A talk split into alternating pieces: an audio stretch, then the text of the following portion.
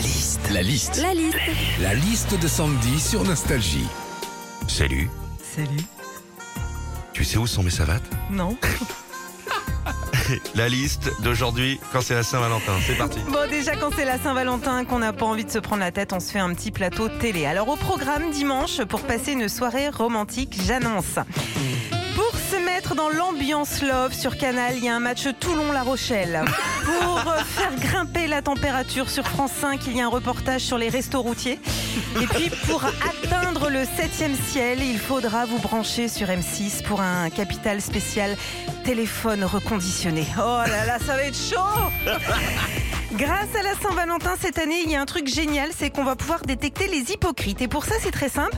L'hypocrite avant 2021, il disait "Oh, on va pas aller au resto pour la Saint-Valentin, ça sert à rien, c'est une fête commerciale."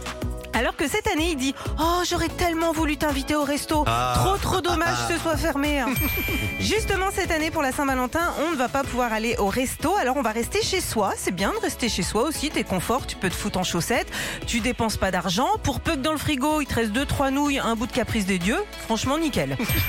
Enfin dimanche, j'aurai une pensée pour toutes les personnes qui, comme moi, vont passer la Saint-Valentin tout seul. Parce que dimanche, on sait ce qui nous attend. Des photos d'amoureux sur Facebook, des hommes, des femmes dans la rue avec des bouquets de roses, des couples qui vont se tenir la main, se faire des câlins, des papouilles, des bisous. Ça va? Ça se voit pas trop que je suis tendue de passer la Saint-Valentin toute seule? Non, non, Voilà. non, non, non. Ok, ça me rassure alors. Retrouvez Philippe et Sandy, 6h-9h, sur Nostalgie.